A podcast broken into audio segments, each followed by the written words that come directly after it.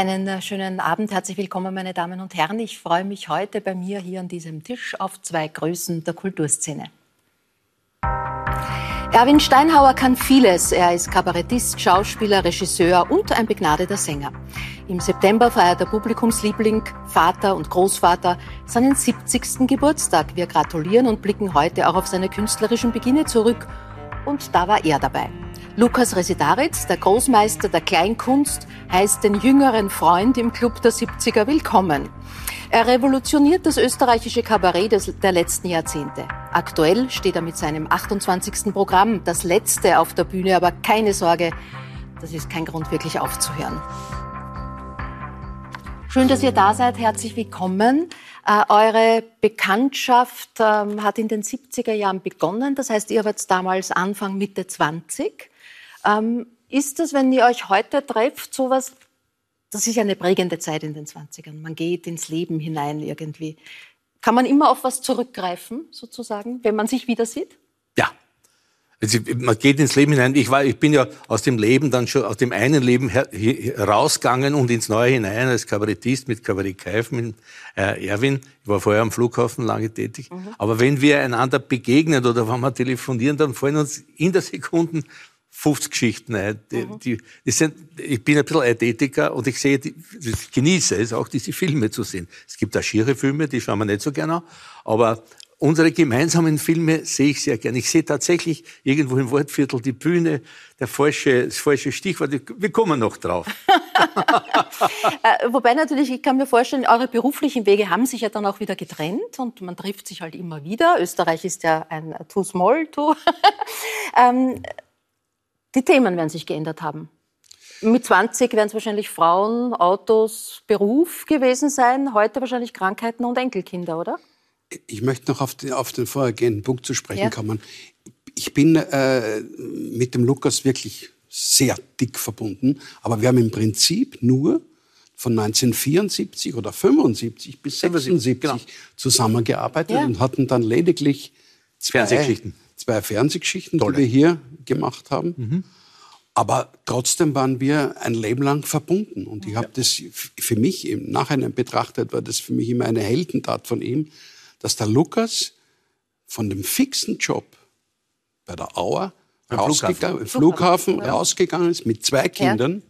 und hat das Wagnis gemacht, mit uns Kabarett zu spielen. Das ist mhm. Chapeau. Alter. Ja. Die Themen verändern sich? Die Themen. Es, es wird, äh, es ist so, wenn ich für uns beide spreche, ich glaube, ich darf das, aber ich spreche einmal für mich. Äh, es ist wirklich traurig, dass sich eine Entwicklung aus den 70ern, an der wir auch teil hatten, äh, und wo wir erwartet hätten, dass eine empathischere Gesellschaft, eine solidarischere Gesellschaft entsteht, dass sich das in, den, in unserem Lebensabend weltweit äh, umkehrt. Und das ist wirklich traurig. Vielleicht äh, denkt man dann gerne oft an, wir sind nicht alte Männer, die sagen, ah, damals, sondern äh, es fällt einem der Vergleich irgendwie auf. Also wie damals der Umgang war. Wir sind aus dem grauen Wien gekommen, 70er Jahre, das war ja alles, das war ja Wahnsinn. Nicht so, um nach elf in der Nacht hast du nirgends mehr was zum Essen gekriegt. Und der Würstelstand hat um halb zwölf schon zugemacht. Und wir sind dann manchmal in, in Prostituiertenlokale äh, gegangen, weil die länger offen hat und auch was zum Essen gegeben Das war ein einziges. Na gut, nicht ja. Lokale. Ja. Das war das Café Papageno-Ecke. Da haben wir, am Abend haben wir gespielt und untertags haben wir oben mit den, mit den Damen äh, Billard gespielt. Billard. Ne? Und die manchmal haben sie sich abgemeldet und weil das war der Fensterstrich. Die, sind, die, die, Kunden, die Freier sind draußen vom Fenster vorbeigegangen und haben reingeschaut und sie hat zugeteilt, okay, dann sind schon... Aber sie hat gesagt, aber sie müssen zuerst oben ins Kabarett, dann dürfen sie wieder kommen. Nein, das ja. lustig war, wie die eine gesagt hat, äh, wie wir Billard gespielt haben, hat sie dann gesagt, äh, Wortsburschen, der braucht nicht lang. also nachdem ihr so gute Erinnerungen habt, werdet ihr euch auch an die konkreten Damen noch erinnern. Wie hießen sie? Äh, den Namen? Das sicher? Nein, aber gar keine Spur. Keine nein, Namen. Vielleicht leben die noch und so. Nein, nein, nein, nein, nein, kommt nicht in Frage. Keine das Namen. ist zu privat. Nochmal, Erwin, ich probiere es noch einmal. Äh, wie ändern sich die Themen über die Jahre? Also wenn ihr, naja, wenn du da zurückdenkst. Also wenn ich jetzt, wenn ich jetzt an die an die äh, ans erste Programm denke, du warst erst im zweiten dabei. Ja. War, äh, es ging um den Bauring-Skandal es ging um Immobilienspekulationen, mhm. es ging um die Psychiatrie, es ging um, um, äh, um Atom, es ging um Zwentendorf. Mhm. Im Grunde genommen sind die Themen äh, sehr ähnlich, aber nicht so fokussiert, wie sie heute sind. Und vor allem, das ist ganz wichtig zu sagen, weil äh, mir vor allem jetzt äh, in meinen Programmen oft, äh, oh, jetzt haben wir das Mikrofon gegriffen, das darf er nicht machen, gell? greift er da nicht drauf. Bei dir nicht und bei mir. Na, äh, dass wir damals, wie der Erwin hat die Themen aufgezählt, mhm. dass das ähm, sehr stark gegen die rote Hybris ging damals, nicht? Mhm. Wo, wo wir so hingeordnet werden oft, also wir, oder uns Subjektivität vorgeworfen wird. Wir waren durchaus objektiv. Ich erinnere mich ja, an einen Satz von unserem... War es gegen die Schwarzen gegangen. Genau. Aber ab die 70er waren eben die 13 30er Jahre. Ganz, ja, ja. Aber das war interessant. Es war interessant, genau.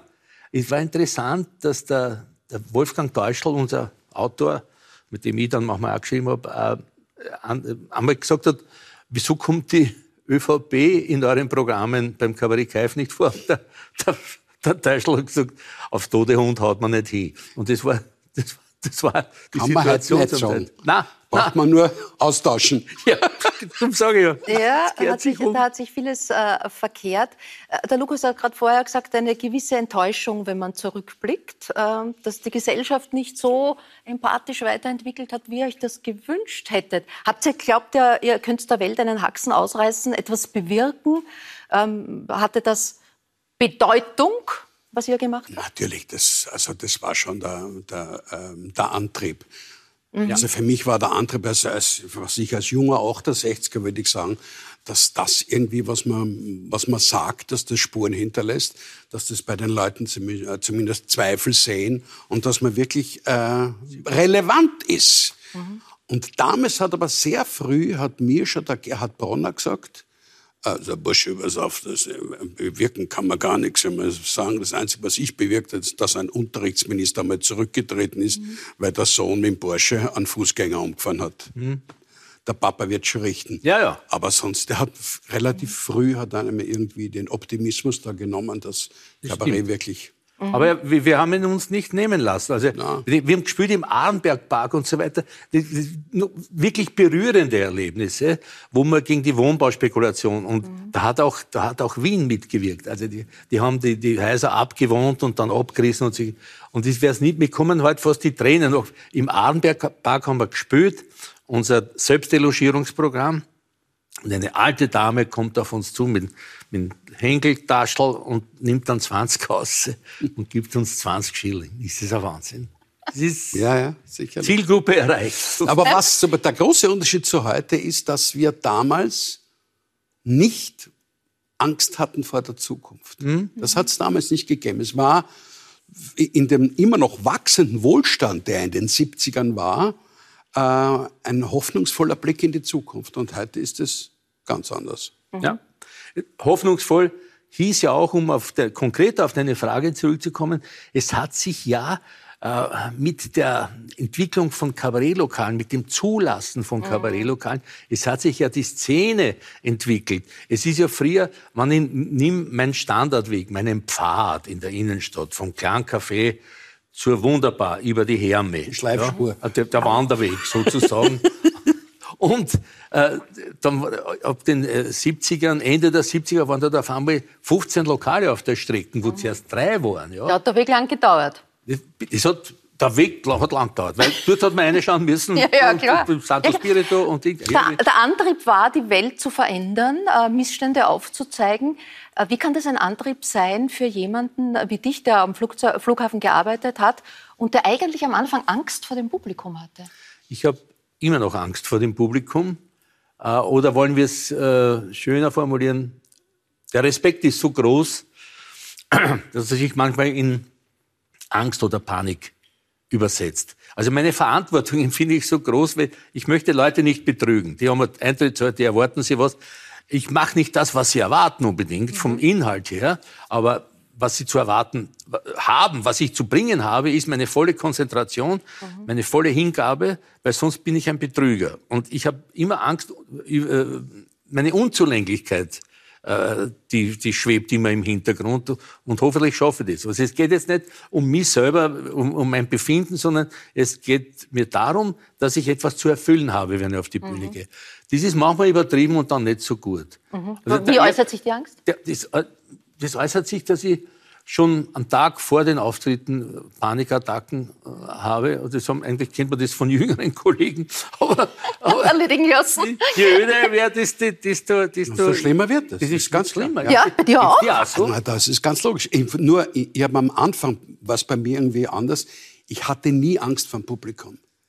Du gehst am Anfang mit 23 mit einer derartigen Kraft und mit einer derartigen Hybris auch mhm. auf die Bühne, dass du keine Sekunde dir überlegst, was alles schiefgehen könnte. Und je länger du in dem Beruf bist, mhm weißt du, was alles passieren kann. Und du wirst, äh, es wird immer ein bisschen schwieriger. Ja. Mhm. Ja. Äh, ihr wart damals mit dem Kabarett Kaif so ein bisschen Pioniere, mit dieser Art auch gesellschaftliche Missstände aufzugreifen, mhm. Entschuldige, Barbara, ja? wir, wir, ich will es sagen, damit es historisch genau Richtig stimmt. Ist? Wir waren nicht die Einzigen. Ja, es hat drei Gruppen gegeben in den 70er Jahren. No. Borobüa, mhm. das sind die Leute, die den Falter dann gemacht haben. Ja. Der Franzi Bilek ja.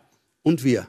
Ja. Das waren die drei, die irgendwie zeitgenössisch was bewirkt haben. Also, der Franzi äh, Billig, der leider gerade von drum sag ich's. gegangen ja. ist mit ja. 95 Jahren. Ja. Wir schauen aber ins Kabarett Kaif und eure Arbeit, die ja dann zwei Programme gab es im Fernsehen, äh, sehen wir zwei kurze Ausschnitte. Ah, Wenn einer auf die Universität geht zum Studieren, verstehst du, wie der Akademiker. Wenn er Akademiker ist, wird er illegal. Darum sind alle Akademiker illegal. Ach so? Ne? Das ist ja ganz klar. Ist. Wenn einer sehr intelligent wird, wird er dann Ministralrat oder sogar Minister. Der Pressemeinung lese ich, pfeift auf Inserenten. Ganz wesig lerne ich, die Justiz der Macht nie beugt.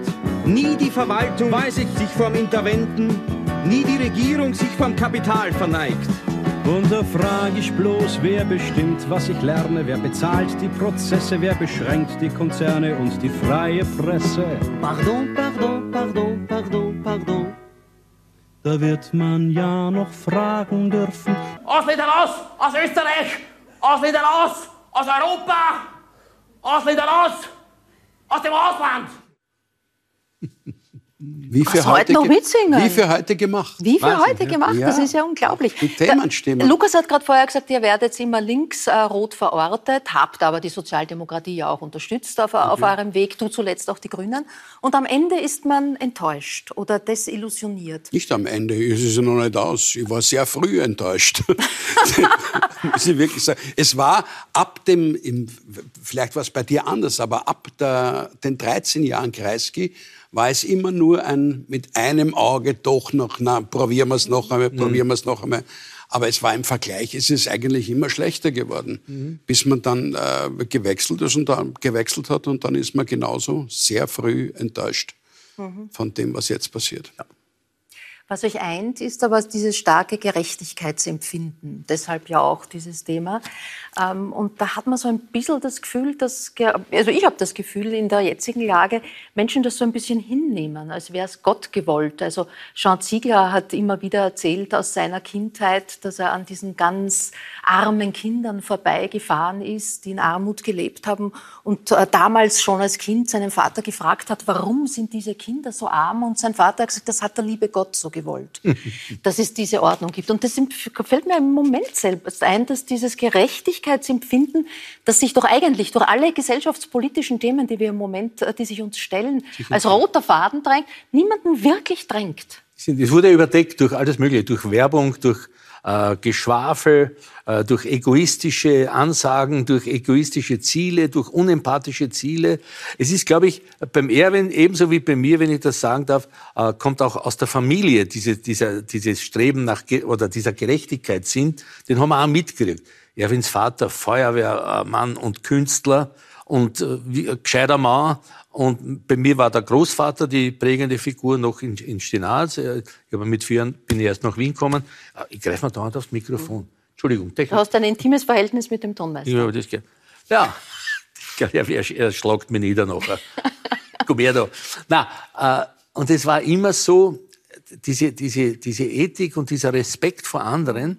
Und ich muss sagen, dass ich von der Kirche her Keplerkirchen im 10. Bezirk, wo Holl war mein Kaplan, mehr brauche ich nicht sagen. Ja? Also, dass ich die, eine Kirche erlebt habe, die anders war als die, das hat der liebe Gott gesagt, sondern das war eigentlich eine kritische, sehr, ähm, ja, durchdachte und philosophische äh, Zugangsweise äh, auf den Katholizismus. Und ich, der Adolf Holl ist ja auch nun ein paar Monate her, dass er gestorben ist.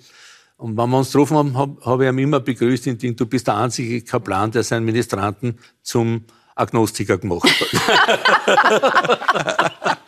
Äh, der Lukas Wenn er nicht selber einer war. ja, ja, ja. ja schon. Er hat das auch bedient. Ja. ja. Äh, der Lukas hat gerade äh, deinen Papa angesprochen. Du wolltest ja eigentlich nach der Matura das Reinhardt-Seminar machen, aber da musste zunächst mal ein Studium her, obwohl der Papa Künstler war.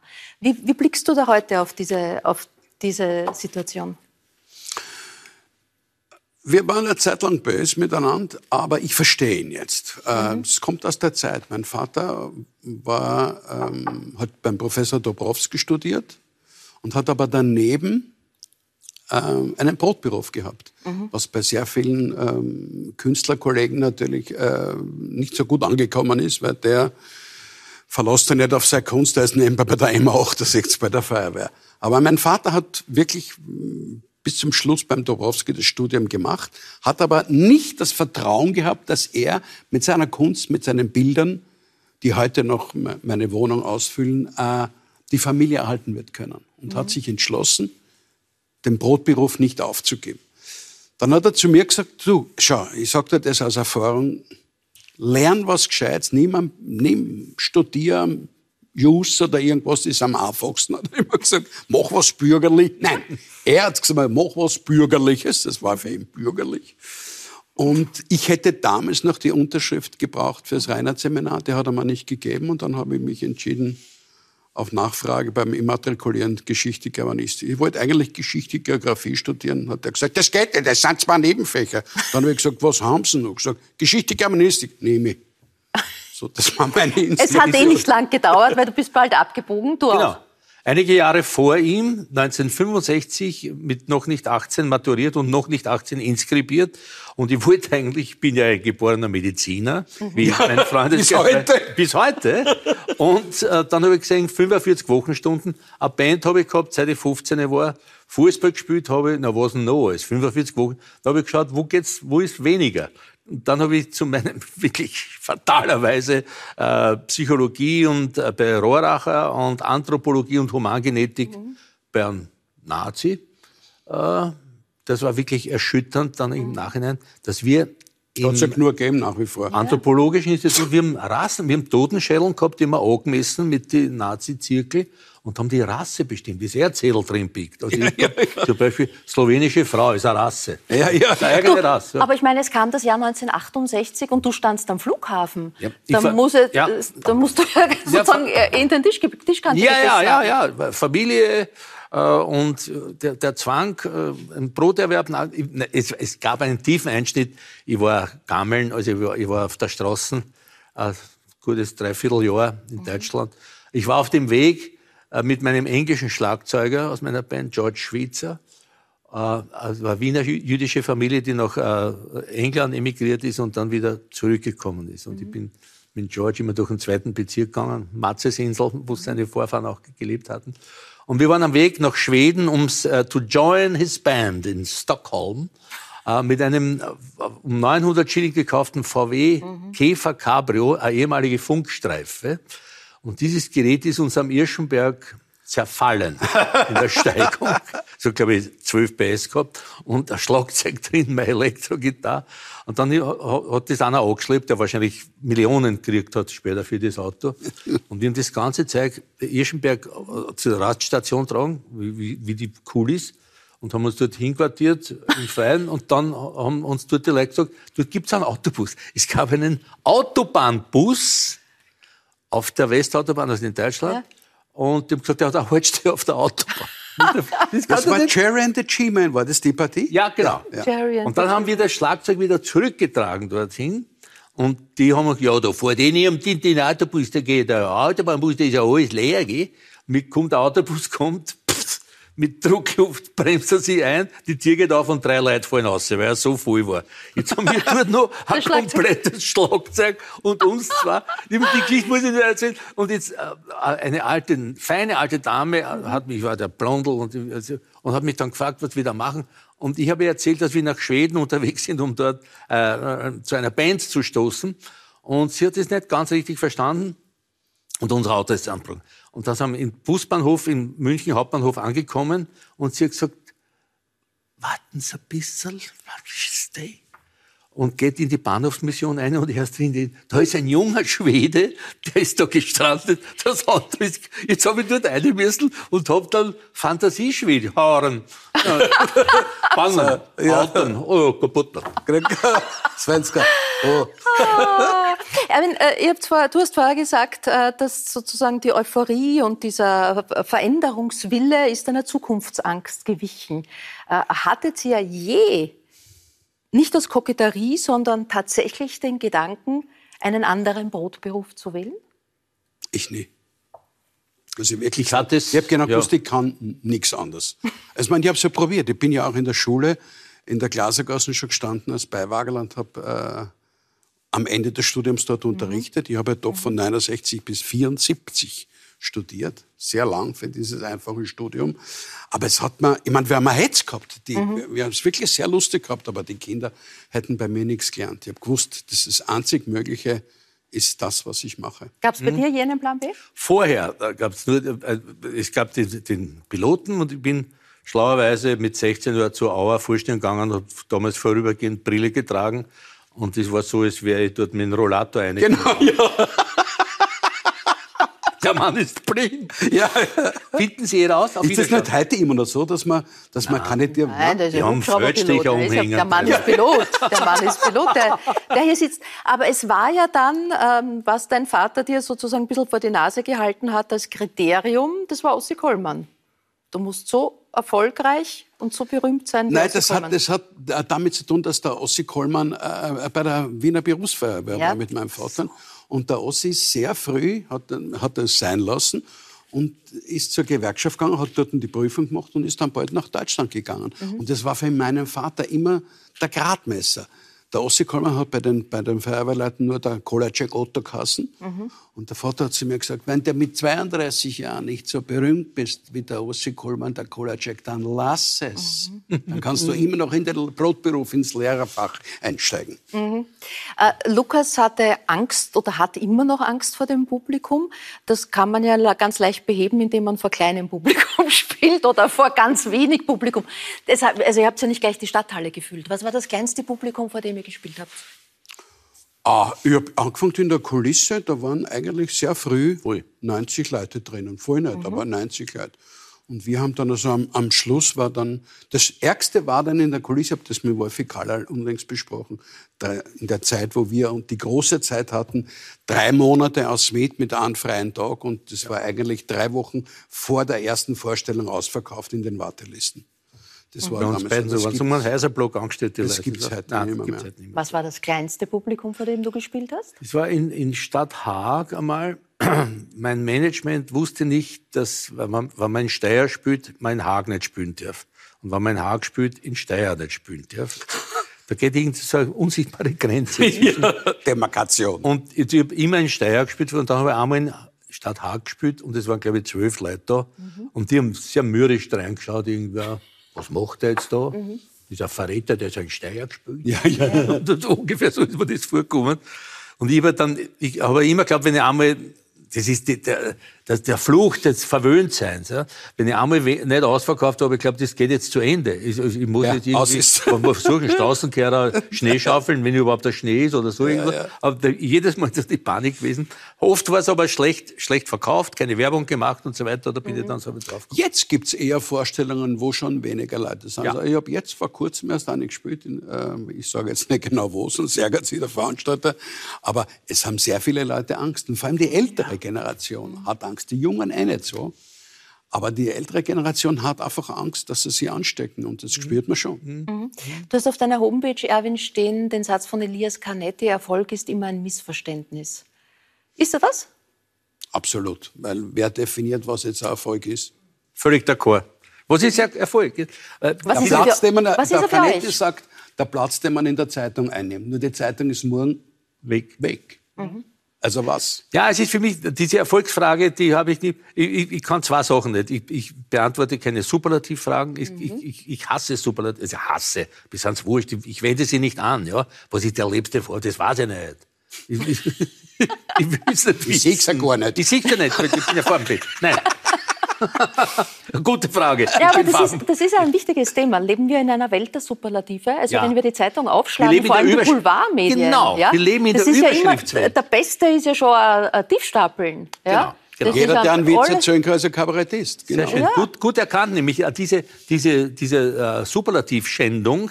Äh, der Superlativ ist, ist jeden Tag, die Sonne, ha, heute ist die Sonne besonders früh Ja, aufgegangen. das ist die heißeste. Es ist auf alle Fälle die heißeste Sonne, die es je gab. Genau, Ja? ja.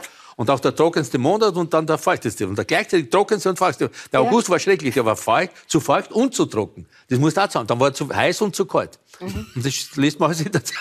Die, die Verblödungsindustrie ist wirklich wie eine Das hat mit der Krake. Vereinfachung zu tun, die die Politik mit den Menschen betreibt. Es muss einfach sein, klare, einfache Ja-Nein-Geschichten.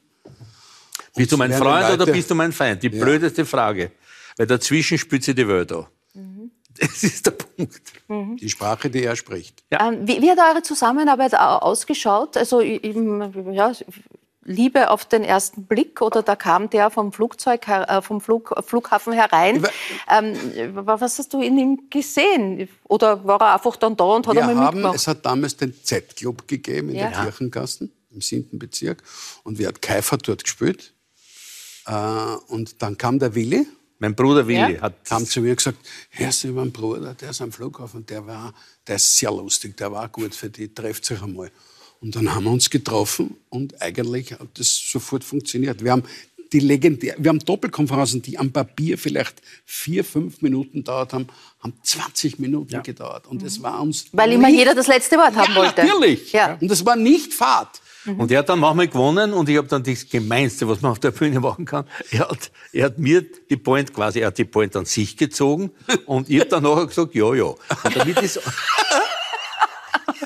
Im Gärtner Und das Theater, 20 Minuten Da war man knapp vor der Schlägerei. Herrlich. Äh, wo hat sich das abgespielt? Wo habt ihr geschrieben? Wo habt ihr diskutiert? Wo, ist- wo ist das entstanden? Bei mir zu Hause teilweise noch in der, in der Fechtiger, in der Liechtensteinstraße. In, bei mir zu Hause erzählst du mir Wolf in Teichel. Wir haben, Die Tauben. Wir sind, Kabarett Kaif, wir sind gesessen im vierten Stock in Da der haben wir, Liechtenstein. nein, du, da haben wir äh, eine ORF-Serie gedreht. Ähm, dieser, dieser Sprachkurs bei Wir. Ah, ja, ja, ja. Das ja. war das. Ja, Österreichisch für Österreicher. Für Österreich. Mit dem Kehlkopf Kurti. Genau. Und seine Eltern waren nicht da, wir sitzen im Wohnzimmer und haben ausreichend Getränke da gehabt. Unter anderem ein Doppler Schlichwitz, weil das wir nicht zu knapp werden. Und mehrere Doppler Wein.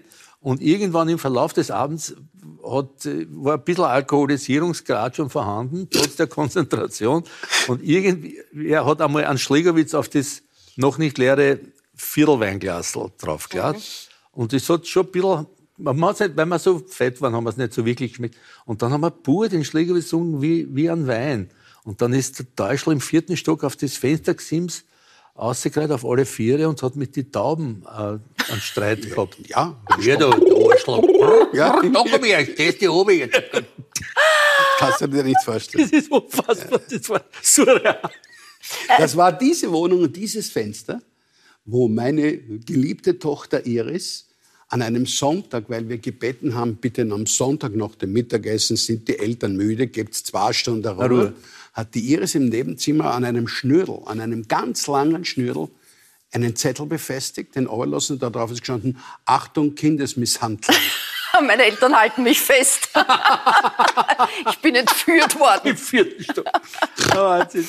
Du bezeichnest dich selber in der Zusammenarbeit äh, nicht, nicht als Harmoniker. Du sagst, in der Disharmonie entsteht mehr.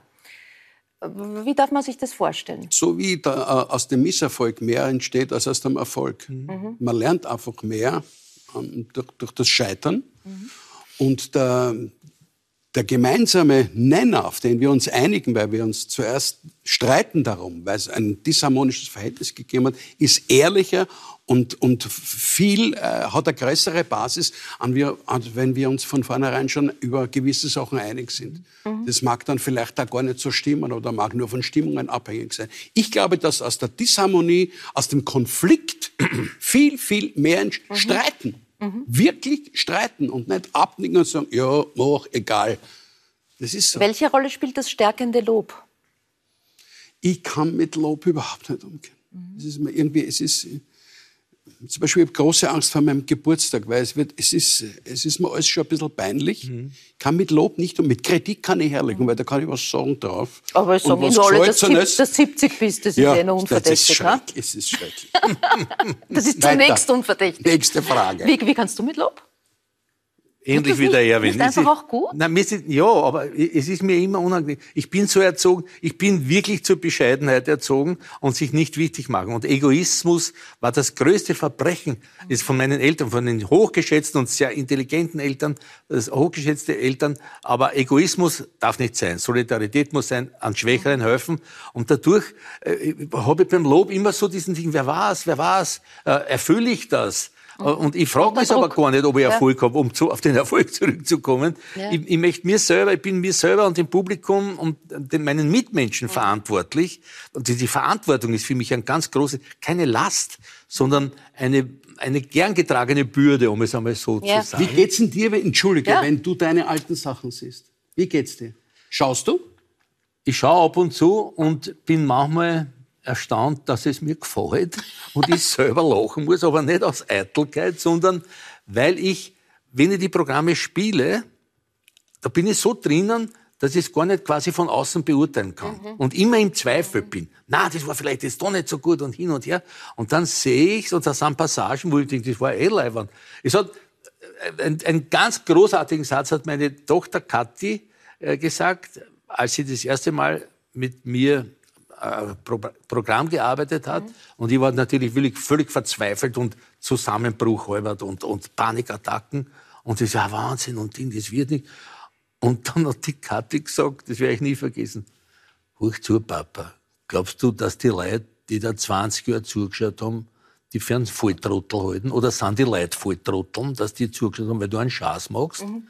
Sag, nein, das glaube ich nicht. Mhm. Sag, dann hör auf zum Jammern. Ja, vielleicht. Aber, also bei mir ja? ist es anders. Ja? Bei mir ist es anders. Ich, ich habe große Probleme, mir alte Filme zum Beispiel mhm. anzusehen, weil ich immer wisse, wie es besser geht und wie es richtiger wäre. Mhm. Das hat mit der Entwicklung zu tun. Wenn ich mir zum Beispiel anschaue, das, was wir damals gemacht haben, das war für die Zeit und in dem Stadium unserer Entwicklung richtig. Man ist schon die Figur mit dem Pfeifer. Das, das mag sein. Das kannst du heute nicht mehr, mehr machen.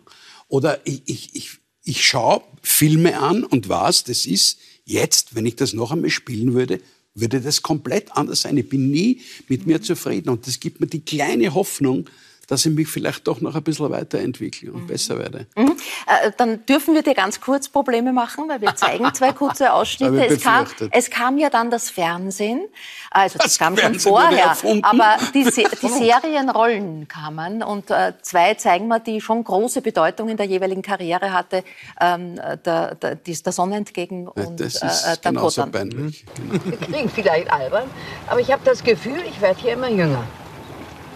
Alter ist ja keine Frage der Jahre. Die Blume blüht im Verborgenen, bis die Sonne sie sanft küsst. Sonnenbrand am Wellenstrand. Uh, ah, deswegen Sommer hier.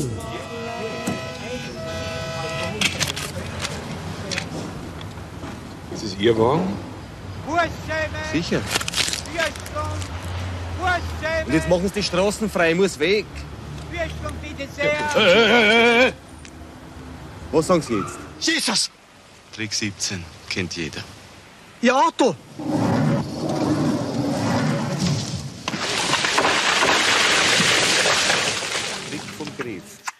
Ja, ihr wart dann. Äh, sehr gut. Weltbekannt in Österreich. Sehr dann. gut, Weltbekannt. absolut. Wie habt ihr euch an diese große Popularität gewöhnt? Und welche Halbwertszeit hat, haben auch diese Rollen? Wirst du noch äh, als Kottern angesprochen? Bist du noch der Wickel für irgendwen? Ja, ich war gerade da. Ich war gerade in Wallon, Ja. weil wir für, für den ORF so eine, eine 70er-Doku gedreht haben, wo wir an die einzelnen Drehorte Mhm. gekommen sind und am Schluss auch nach Wallon, in dieses Lokal, Ja. das wir soeben gesehen haben. Und wir haben dort gedreht. Der Lukas ist dort auch vorgekommen an der Mole. Mhm. Mit, mit dem Tichy bist du aufgekreuzt. Und wir haben, wir haben gedreht jetzt im, im Juli und plötzlich kommt einer mit einem Rollstuhl vorbei und sagt, Wegen Ihnen, wegen Ihnen bin ich da schon. Seit 25 Jahren Sie und fort weiter. Es gibt wirklich Leute, die wegen dieser Serie dorthin Dorthin gezogen gefahren sind und sind dort immer wieder hinfahren. Nein. Und das Schöne ist, es hat sich ja dort überhaupt nichts verändert. Das steht unter Naturschutz. Mhm. Und das schaut genauso aus.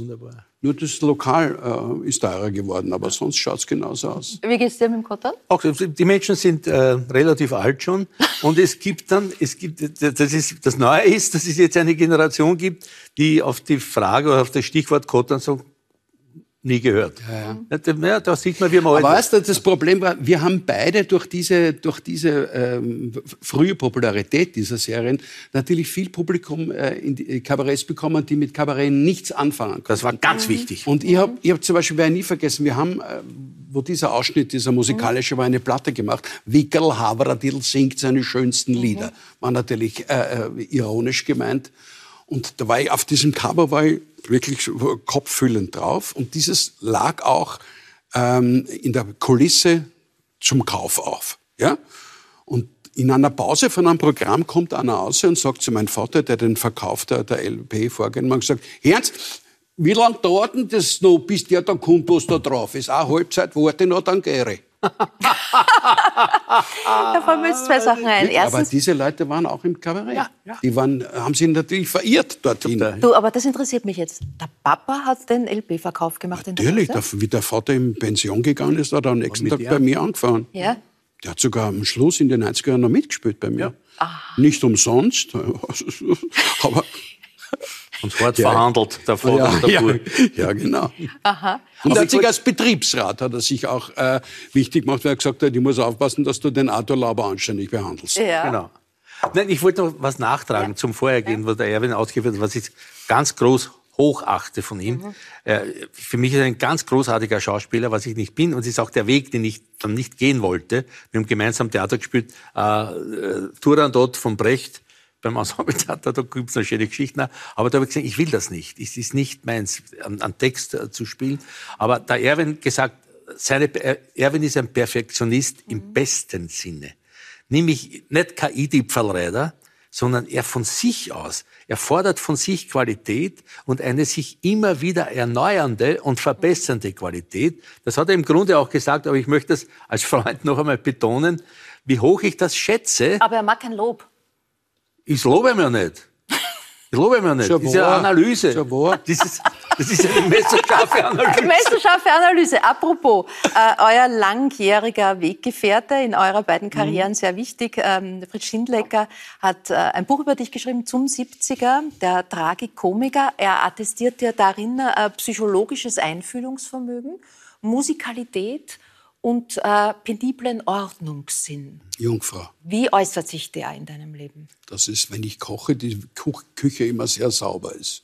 Das ist das Allerwichtigste. Ich nur beim Kochen manchmal schon das Geschirr abwaschen, weil ich schmutziges Geschirr nicht auf. Meine Kinder haben sehr darunter gelitten, Ja. dass ich, dass ich so, ähm, ich bin Zu, zum auch Kochen, da- wenn ich koche, äh, wünscht man sich, dass das Haus nachher operiert. ja, das, das ist der Unterschied. Nein, ich, ich kann nicht anders. Ich, muss, ich, bin, ich bin zu faul zum Suchen.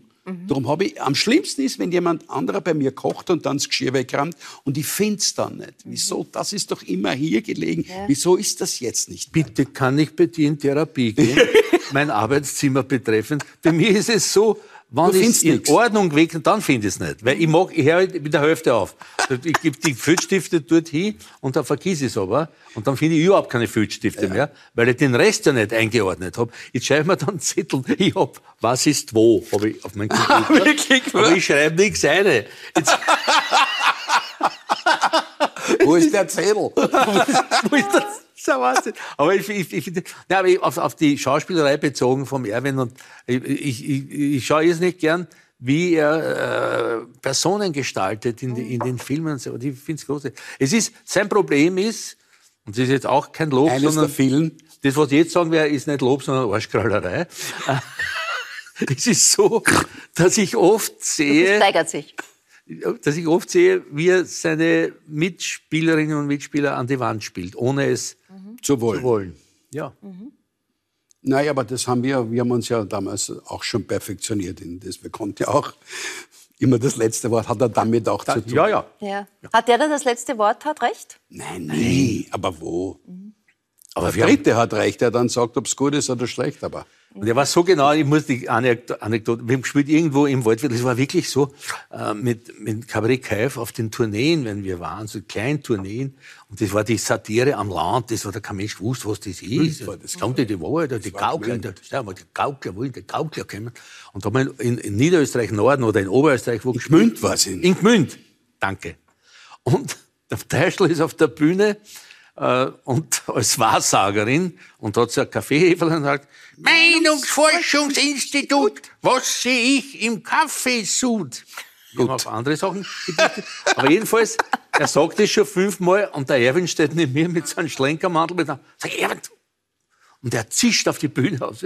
Und nach vier Schritten kommt er drauf, es ist nicht sein Auftritt. Geht mit schlenkerndem Mantel um den Täuschler herum, huscht wieder zurück und sagt, Arschloch, du bist dran. Ich habe Kann mich um ihn kümmern wollen. Das kann man sehen. Aber was tut der 70er mit dir? Ach Gott. Was tut er mit mir? Zuerst einmal schweigen, weil ich habe eigentlich nie damit gerechnet, dass es äh, so weit kommen könnte, weil man doch ein Leben geführt hat, wo, äh, wo man sich denkt, das, da gängen sie mehrere Leben aus. Also wir haben schon sehr äh, Raubbau betrieben mit dem Körper. Ähm, er ist geprägt, der 70er, f- äh, sehr stark von Gedanken an meinem Vater, der mm, mein bester Freund war und der leider zu früh mit 70 auch gehen musste. Ich denke mal, ich, leb, ich bin, ich rauche wenigstens nicht. Er hat geraucht. Ich habe dieses eine Laster, habe ich äh, Gott sei Dank seit 21 Jahren nicht mehr. Und ich habe Angst, einfach sehr viel Angst, wie die Zukunft für meine Kinder ausschaut. Und die wird mm, immer stärker. Ich bin sehr, ich bin noch politischer geworden, als es war. Ich lese in erster Linie äh, politische Literatur. Mich interessiert China, diese neue. Mich interessiert die Beobachtung, auf welchen wackeligen Beinen unsere Demokratie steht. Das ist, wir sind gewohnt. Und sind wir total verblüffend für mich, wie wenig die Politik uns zumutet. Meine, es ist doch lächerlich, dass jemand sagt, wir können die großen Aufgaben, die auf uns zukommen, Klimaveränderung, äh, fossile Brennstoffe etc., dass wir das so weitermachen können, wie wir es bis jetzt gemacht haben. Und wenn wir das ändern wollen, ist es ein Rückschritt in die Steinzeit. Das ist, das ist ein, ist ein Verbrechen, wenn man das sagt. Weil wir müssen alle, es muss uns zugemutet werden, dass wir unseren Lebensstil verändern, sonst wird's nicht gehen. Für uns ist wurscht. Aber für unsere Kinder ist es ein Ja. großes Problem. Also auf der einen Seite diese neuen Bedrohungen, dieses große politische Interesse, auf der anderen Seite aber auch eine, weiß ich nicht, Katastrophen- und Schlagzeilenmüdigkeit. Ja, die, aber äh, was uns eint, ist natürlich die Sorge um die Kinder oder um mein, mein einziges Enkelkind, äh, weil diese Zukunft wirklich, die Wege, die zum Teil ein, nicht eingeschlagen wurden, sind, sind äh, fatal und manche, die eingeschlagen wurden, sind auch fatal. Es wird einfach, es wird einfach auf Überschriften gesetzt. Nur ein, ein kleines Beispiel, ich will das nicht weiter ausführen. Allein auf Elektrizität zu setzen, ist it's not the point. Weil Es wird dann nicht sozial gedacht. Oft die Leute wohnen am Land und was weiß ich, soll der mit der Scheibdrucken zur Bahnstation fahren oder was. so- Also äh, die, die Wasserstoff, Wasserstofftechnologie, die ich ja für interessant halte, die wird momentan völlig weggedrängt. Also Offshore-Parks, dass man Strom dort erzeugt, wo ja, man mit der Sonne und so. mit dem ein Geschäft machen. Ja, da- das Darum fürchte geht's. ich auch. Also ich bin kein Verschwörungstheoretiker, aber ich habe den Eindruck, so jetzt haben wir auf Elektro gesetzt, jetzt machen wir mal mit Elektrogeschäft und dann kommen wir plötzlich drauf, oh, Wasserstoff, das gibt's ja auch. und da kommt dann Wasser beim Auspuff raus hinten. Ja?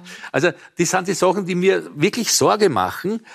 Und diese Entfernung der Menschen vom politischen Läufen, die, die werden delegiert an, an Fachkräfte, weil die Politikerinnen und Politiker nur mehr Lo Loyalität haben und keine Kompetenz. Das sage ich jetzt ganz klar. Es wird ausgelagert, das zahlen wir dann die Expertinnen und Experten, die aber alle von der Seite kommen, die andere Interessen hat als manche, manche Teile der Bevölkerung. Also Wem glaubst du, was glaubst du? Äh, Ich glaube, dass fatal ist die Politik, die jetzt bei uns betrieben wird, aber nicht nur in Österreich, sondern Ja. generell, dass sie Politik macht, nur um die Macht zu erhalten. Mhm. Jeder War das je anders? äh, pf, ich, ich, es, war andere, es waren andere Zeiten und ich glaube, es waren die Aufgaben einfach andere. Man muss sich denken, dass nach den Filmen, wir sind jetzt 76 äh, Jahre nach dem Krieg und am Anfang war nur Wohlstand. Fernsehapparat, Kühlschrank etc. etc. Und das hat uns irgendwie das Vertrauen in die Demokratie gegeben. Jetzt haben alle alles. Und jetzt denken sie, es geht so weiter und es wird sich nie irgendwas ändern. Und die Politik trifft keine Entscheidungen, die irgendwo ihre Machtbasis verändern könnten. Und das finde ich eine wahnsinnige Zumutung. Weil wir sind ja deswegen Demokraten, äh, ähm, weil wir haben, wie das allen gleich gut geht. Und das ist aber nicht der Fall. Die Sorge um die Zukunft, vor allem auch um die Sorge der Zukunft der Kinder, eint euch. Äh, Wie schaut es aus mit der Sorge um die eigene Verwundbarkeit? Ähm, Ich frage das auch deshalb, weil jetzt gerade ein äh, Kinofilm läuft, Vater mit Anthony Hopkins, der dafür den Oscar bekommen hat. Ähm, Er spielt einen Alzheimer-kranken Mann. Mm, Eine Geschichte, die du der, in der Josefstadt schon gespielt hast, dieselbe Rolle, äh, mit Gerti Drassler als deiner Tochter. Florian Zeller war sogar da, aber er hat sich dann doch für Anthony Hopkins entschieden. Sind das Themen, die, wo du sagst, dass das, das sorgt dich? Also die eigene Gesundheit, die eigene Verwundbarkeit, auch die Verluste und Schmerzen, die mit der bevorstehenden Lebensphase zwangsläufig einhergehen? Ich versuche mit diesen Einschränkungen, die das Alter bringt, irgendwie um, umzugehen, um den Alltag zu bewältigen. Aber ich, das wäre ja fürchterlich, wenn du ständig davor Angst hättest, was könnte noch alles passieren. Äh, man muss umgehen. Aber Der Lukas macht das genauso. Du musst umgehen mit den Schwierigkeiten, Vorwärts. die du hast. Und solange es geht, solange die Sachen, die man machen will, gehen, macht man es. Und die Sachen, die nicht mehr gehen, macht man halt nicht, macht man was anderes. Man muss äh, äh, keine Wehleidigkeit und kein, Genau. ich meine, äh, der härteste Hund in unserer Branche ist er. Ja. Das muss ich wirklich sagen. Ich habe immer den Hut vor dir gezogen. Auch, dass du so lange diese Geschichte machst, das zeigt ja von einer unheimlichen Kraft, die du hast. Das ist, das ist mein Glück, das ich habe. Und es sind ich kann es ja durchaus aussprechen, es sind äh, zwei Krebserkrankungen, wo die eine überwunden ist, die andere am Überwinden ist. Der Punkt ist aber der, wenn ich jetzt zurückdenke, was war, wenn ich den Krebs nicht hätte, das finde ich sowas von blödsinnig. Das ist, kommt leider auch im, im Boulevard, in, in, in, in, in ähm, nicht so äh, tollen Medien und auch in der Politik vor.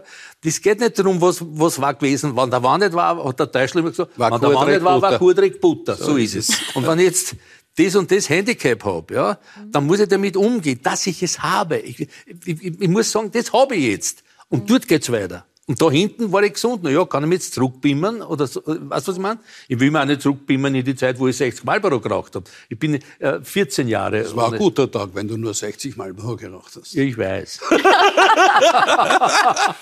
Ihr seid beide Väter und Großväter. Wie, wie bist du als Großvater? Leider ähm, nicht gut.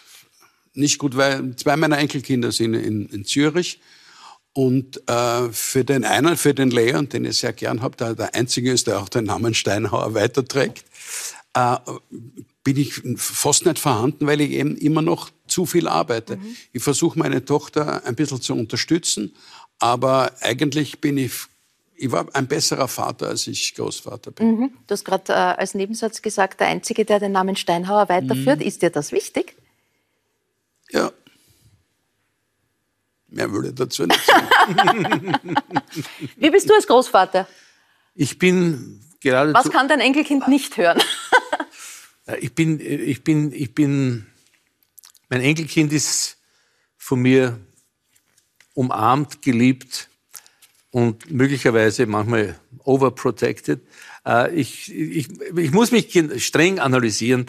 Äh, ich hole beim Enkelkind auch was nach, was ich vielleicht bei den Töchtern versäumt habe in der Zeit, wo ich ja überhaupt nicht daheim war.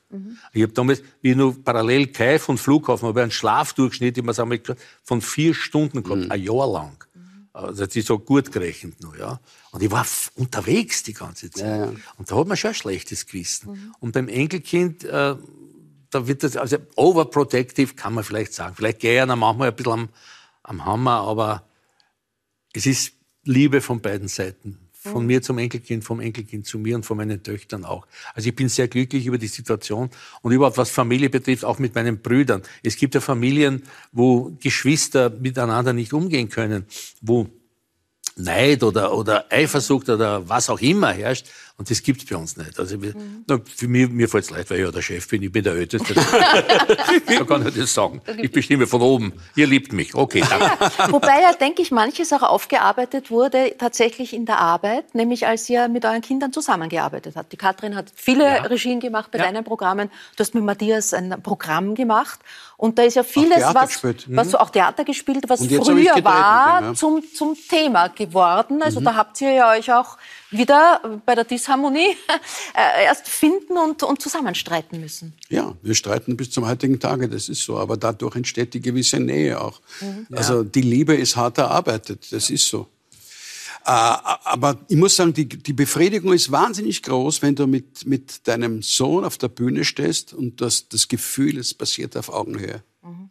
Das ist ein beglückendes Gefühl. So, so muss die mit der Kathi gehen, die ihren Weg genauso gemacht hat, die ihr so hilfreich zur Seite steht.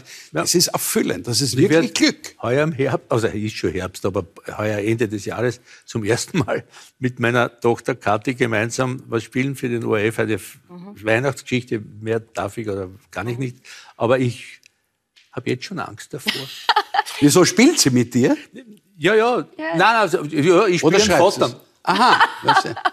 Und sie ist, ein- sie ist eine unheimlich scharfe Dramaturgin, ja, und, und, und, und schrei, ist ja meine Co-Autorin auch, und ich habe da, Äh, Wie konntest du, als sie, sie ist ja Regisseurin deiner Programme oft gewesen, ähm, Anweisungen, Ratschläge, Direktiven annehmen? Oder war das immer das Gespräch auf Augenhöhe? Oder hat immer sie das einfach Gespräch mal auf gesagt, mach Augen- so? Ja, sie hat, der Beginn ihrer äh, intensiven Zusammenarbeit mit mir war, da war ein Programm, das war in der Vorarbeit äh, stagnierend, weil die keine Nummern mehr spielen wollte und hin und her.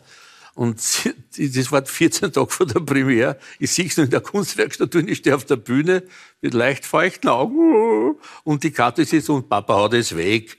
Erzähl uns was. Das, war, ja, Das war hat der Haspel zu dir auch schon gesagt, ja, in den 70er Jahren. Ja, der Haspel, ja ich muss ihm wirklich äh, posthum Abbitte leisten, weil der Haspel gesagt hat, es wurde uns immer eingegangen, auch vom Teustl äh, und, und späteren Co-Autoren, äh, das, was Sie für uns schreiben, das sei Programm und was wir daraus machen, ist Konferenz. Ja, ja, Und Wenn ja. man die Anton Kuh Artikel über die Konferenz liest, dann will man das nicht sein. Ja? Ja, ja. Aber eigentlich war dieses Programm und das andere waren Nummern. Ja? Und, das, und der Haspel hat immer gesagt, mach mhm. erzähl uns die Erzähl. Geschichten. Ja, ja. Äh, über eine Kunstform, die eigentlich sich durch euer beider Karriere zieht, haben wir noch nicht gesprochen, und das ist der Gesang. Du bist ein brillanter Gesang. Sänger. Ja, Ja. Gesang, man nennt das Gesang, oder? Erwin Schrott ist ein Sänger, aber ich bin der St- ich bin, Es ist nicht Schrott, was ich singe, aber es Nein. ist Nein, er beherrscht die Blue Note und er kann intonieren wunderbar und so Ist weiter. der Blue Note. Nein, ich habe das große Glück, dass ich mit wunderbaren Musikern zusammenarbeite, dass der Peter Rosmanet vor so vielen Jahren äh, die Idee hatte, geh, jetzt machen wir mal. Wir haben zuerst nur Literatur gemacht, HC Artmann hat gesagt, jetzt machen wir mal ein Programm, wo du singst. Und so ist das eigentlich entstanden. Und es Mhm. ist wirklich für mich wirklich beglückend. Mit Du hast den- 79 gibt es eine LP von dir. 79? Ja, Lukas Resetaritz, LP. Ach so, das war der, ein Abend mit Lukas Resetaritz. Ah. Das haben wir im Schmettersoundstudio. Das war ein Kabarettprogramm. Also da war nichts gesungen, immer durch die LP. Nein, nur die Lieder, aber die- gesungen, du ja, hast die, Radioen. du, die du immer hast, ja. ja. Du hast aber gesungen, was, äh, du hast, ähm, ich kann mich erinnern, im Volkstheater einmal. Randy Newman. Randy Programm. Newman, Ah, genau. Ja, nice. Der ist ein Gott für mich. Und ich habe es nicht übersetzt, unheimlich frech, weil ich, da, da ist meine Demut zu groß. Ja. Man, sowas darf man nicht übersetzen. Es- Man kann es nicht besser machen. Ja. Und wenn es die Leute nicht verstehen, dann haben sie auch Pech gehabt. Sie müssen es halt Englisch, äh, sie eine denken, eine fühlen. Ja. Und ich habe es dann in Englisch äh, gesungen, also im Originaltext, aber die Stringfis haben mich begleitet Mhm. und mein Robert Kastler und die Damen sind ja Wahnsinn. Also neben den Stringfis zu stehen, wenn die die, äh, die, die, die Sätze vom, Mhm. vom äh, Newman, die mit Bläsern, äh, für Bläser geschrieben sind oder für Computer, wenn die das auf die, als Quartett auf Streichinstrumente spielen, unfassbar. Spielst du selber ein Instrument? Ich, hab, ich war zu faul für... Schau, Wir als haben Band mit, beide Gitarre dilettiert. ja, aber mit 15 Jahren Band und ich war immer so schön, da habe ich drei Griffe. Ukulele geht auch noch ein bisschen. Nein, ich habe den, Ja, den Vorteil durch meine wunderbaren Musiker. Ja. Wir, wir äh, bereiten ein Programm vor zu, zum 70er, das heißt Ja. Alles Gute, wo wir die ganzen alten Haudern aus den 70er, 80er Jahren noch einmal neu arrangieren und noch einmal äh, dem Publikum präsentieren. Und da fangen wir in St. Pölten fahren wir an, Ende Oktober. Und dann kommen wir so auch nach, wir bespielen zum ersten Mal, das hast du sicherlich schon gemacht, das Globe äh, in Wien. Ja, Und das ist aber eine Riesenhalle, ob man das irgendwie annähernd äh, füllen auf das bereite dich auf den Blick vor. Du hast das Gefühl, wenn du da schaust, das endet nie. wie im Hörsaal ist das 40.000 irgendwie, Menschen. ja. Na gut. Ja, aber höher. Ich habe ich hab, im Hörsaal, weil du sagst, ich habe äh, äh, äh, ein Praktikum gehabt beim äh, Asperger als junger Student. Als Syndrom. AKH, ja. Asperger, nachdem das Syndrom war eine schöne Geschichte. Und der, der, die Hörsäle in der Med-Geschichte gehen ja senken. Steil, ja, ja, ja. Wie, wie, Das ist komisch vom ja. Gefühl her. Ja. Das ist, aber mit der letzten Reihe auf Augenhöhe ist es nicht lustig. Da war der 41er Hörsaal auf der Philosophischen, war mit knarzertem Bredel. Ja, herrlich. Es ist ganz sanft. Am äh, 24. September vorher noch ähm, gibt es eine Geburtstagsgala zu deinem 70. Geburtstag auf OF3, in der ihr auch beide Ja. zu Gast seid. Ja, und dann eben dein wunderbaren Programm. Du bist mit deinem. Programm das äh, letzte Ja. zu sehen, äh, viel im Oktober. Ja, was, was, äh, irgendwie muss man dir gratulieren schon, oder? Das tut man ja so zum Geburtstag. Darf ich das? Dankeschön. Es, du hast einmal ein, ein, ein für dich sehr bedeutendes Geschenk bekommen, als du die Aufnahmsprüfung ins Gymnasium geschafft hast. Was hast du damals bekommen? Einen ledernen Fußball von meinem. Woher, woher, woher, woher weißt du das? Und warum? Wa- wa- Das war sozusagen das. Das ist das erste Geschenk, an das ich mich von meinem Vater erinnern kann. Wie ich die Aufnahmsprüfung äh, ins Gymnasium geschafft habe. Davor war er reines Großelternkind. Und das ist mir aber irgendwie sehr gut gegangen. Wieso hast du eine Wuchtel gekriegt, ohne, ohne dass du kicken kannst? Na, eh, das, das ist, das interessant. mein Vater hat Das ist so, wie man zur Mutter, der Mutter zum Muttertag einen Fußball schenkt. Und ich habe mir gedacht, Oh! die Geschichte mit deinem Papa, die gehört dir und deinem Papa. Da kann ich nicht rein. Aber er soll einfach dafür stehen, für dieses Gefühl, dass das, was du dir am meisten wünschst, dass das in Erfüllung geht. Alles Gute wünsche ich dir. Ich Jetzt danke schon? dir. Ich danke, Ich danke euch beiden. Die Tränen kommen. Schau. Ganz herzlich, ja, es ist schon aus, wir sind zum Ende. Ich sage ein großes Dankeschön für diese launige Erinnerungsstunde mit euch und ich denke, ähm, dass ihr uns äh, viel zu sagen habt, was äh, die Zuschauer und Zuschauerinnen auch mitnehmen können und äh, weiter diskutieren in diesem Sinne. Ich darf Sie auch einladen, nächstes Mal mit da zu sein. Ich freue mich dann auf äh, den erfolgreichen Olympioniken Lukas Weiß-Heidinger, der im Diskuswerfen eine äh, historische Medaille gemacht hat. Es wird Hans Knaus da sein, der in die Fußstapfen von äh, Sepp Forcher tritt. Ich freue mich sehr auf Barbara Blaha. Sie hat die Denkfabrik Momentum gegründet, wird mit ihrer Oma zu Gast sein. Was ihr Engagement für Gerechtigkeit und Chancengleichheit mit der Oma zu tun hat, das wird sie uns dann erzählen. Und äh, Gerhard Vogel zum 80er ist da. Er hat äh, viele Rollen und Aufgaben hier im ORF übernommen. Er war Chefredakteur, er war ZIP-Moderator und vieles mehr. Auch dann erinnern wir uns an damals. Für heute sage ich Dankeschön, Lukas. Danke. Danke, Erwin. Alles Danke, war Gute. schön mit dir. Ja, schön was. Auf Wiedersehen und gute Nacht.